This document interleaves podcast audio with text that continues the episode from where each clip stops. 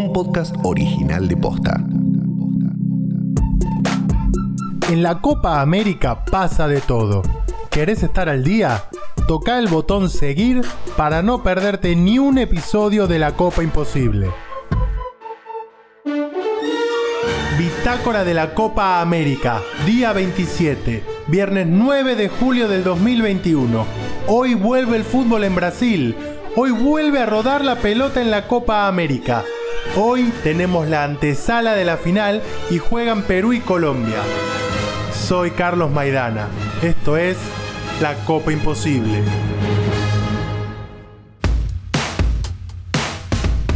Falta menos y hoy vuelve el fútbol en Brasil. Desde las 9 de la noche en el Estadio Nacional de Brasilia, Perú y Colombia van a definir al tercero y cuarto puesto de esta Copa América. Desde ya que no es la final, pero a nosotros nos servirá como antesala de lo que será el partido de este sábado. Si hablamos de Colombia, no podemos dejar de mencionar lo que está pasando en aquel país.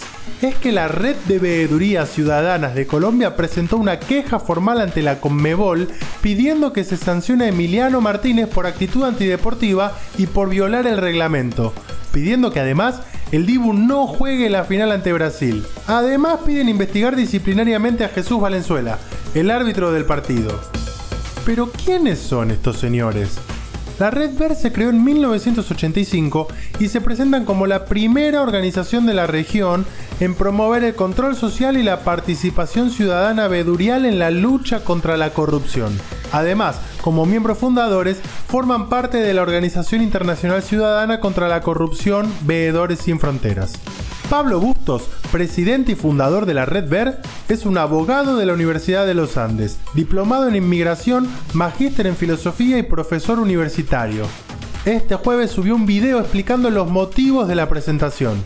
Contra el arquero de la selección argentina, Emiliano Martínez, y contra el árbitro del mismo encuentro entre Colombia y Argentina en la semifinal de la Copa América, Jesús Valenzuela, por los improperios, la distracción, la violencia simbólica y la agresión verbal y psicológica de que fuera objeto el seleccionado colombiano y particularmente quienes estuvieron a cargo de cobrar los penaltis con que se definía el paso a la final.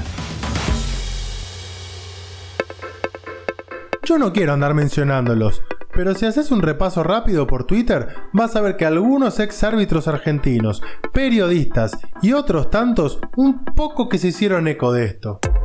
Todos están candidateados al premio Rey de los Botones 2021, ¿no es cierto? Pero estamos hablando como hombres y como seres humanos. No, no, no te va a contestar, pero, pero, no te va a contestar. No me va a contestar, es un botón. Pero, pero, hermano, hermano, hermano, no te lo digo. No te lo que digo. Hijo de puta, no te lo que volvamos a lo que importa, la final de este sábado. ¿Vos ya te estás preparando? Para charlar de este partido, convocamos a otra voz autorizada. Agustín Belachur, además de ser un amigo, es periodista en ESPN y en IP Deportes y tuvo la chance de estar muchas veces cerca de esta selección y de estos jugadores. Y en esta ocasión puso en valor lo que significa el partido de este sábado. Se viene una nueva final de Copa América para la selección argentina y más allá de los nervios, la ansiedad, la manija que me genera esta clase de partidos, eh, no puedo dejar de contextualizar la importancia que tiene este partido para la historia de la selección argentina. Sin ningún tipo de lugar a dudas que si Argentina obtiene el título frente a Brasil en el Maracaná, se ubica como el tercer título más importante de la historia de la selección argentina por debajo de los dos campeonatos mundiales, por debajo de México 86 y de Argentina 78. Vendría esta Copa América eh, en Brasil, en el Maracaná, después de lo que fue la final de la Copa del Mundo frente a Alemania en el 2014. Creo que es eh, muy pero muy groso. Obviamente que hay varios partidos que en el colectivo global eh, obtienen o llegan a una gran importancia por lo que se logró y de la manera. Caso Inglaterra, México 86, ganarle a Inglaterra después de lo que fue la guerra de las Malvinas, con el golazo del Diego, con el gol con la mano, en cuartos de final de un mundial. Es un partido icónico, al igual que puede ser por debajo, obviamente, porque es el partido que no define un título más importante de la historia de la selección argentina. Em, después tenés partidos importantes como ganarle a Italia en su país, en su casa, en una semifinal de un mundial, o eliminarlo porque fue por penales, ganarle a Brasil en ese mismo mundial, en octavos de final. Son partidos muy importantes, pero tanto el de Inglaterra en el 86 como los de Italia 90 no definieron un título. Este sí. Y este título eh, sería a nivel de importancia, considero superior a cualquier título que haya conseguido la selección argentina en Copa América. Eh, los últimos dos que consiguió la selección argentina fueron en el 91 y el 93. Esto es diferente, ganarle a Brasil en Río de Janeiro, en el Maracaná, sería histórico.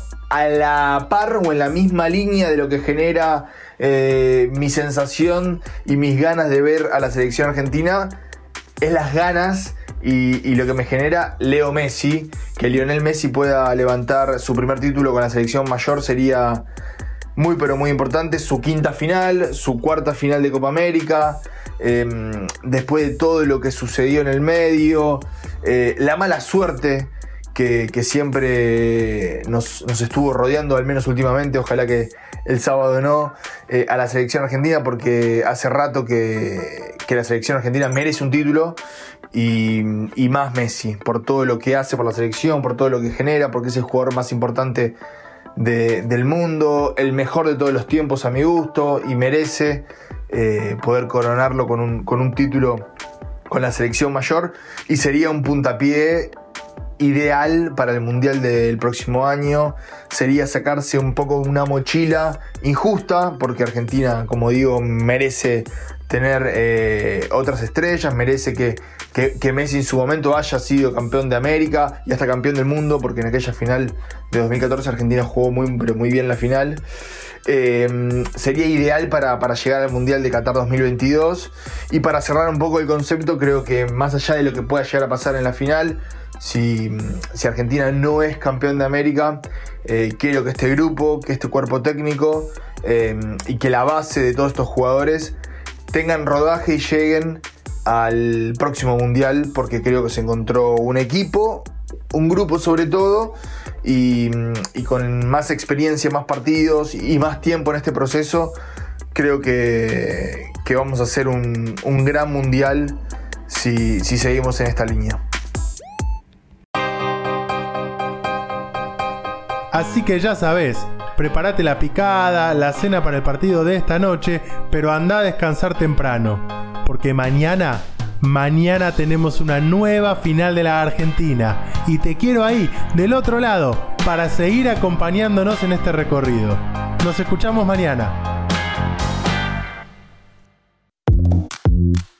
La Copa Imposible es un podcast original de Posta. Seguinos en Spotify y encontrá un nuevo episodio todos los días a las 7 de la mañana. Edición Leo Fernández. Producción ejecutiva Luciano Banchero y Diego del Agostino. Soy Carlos Maidana. Hasta mañana.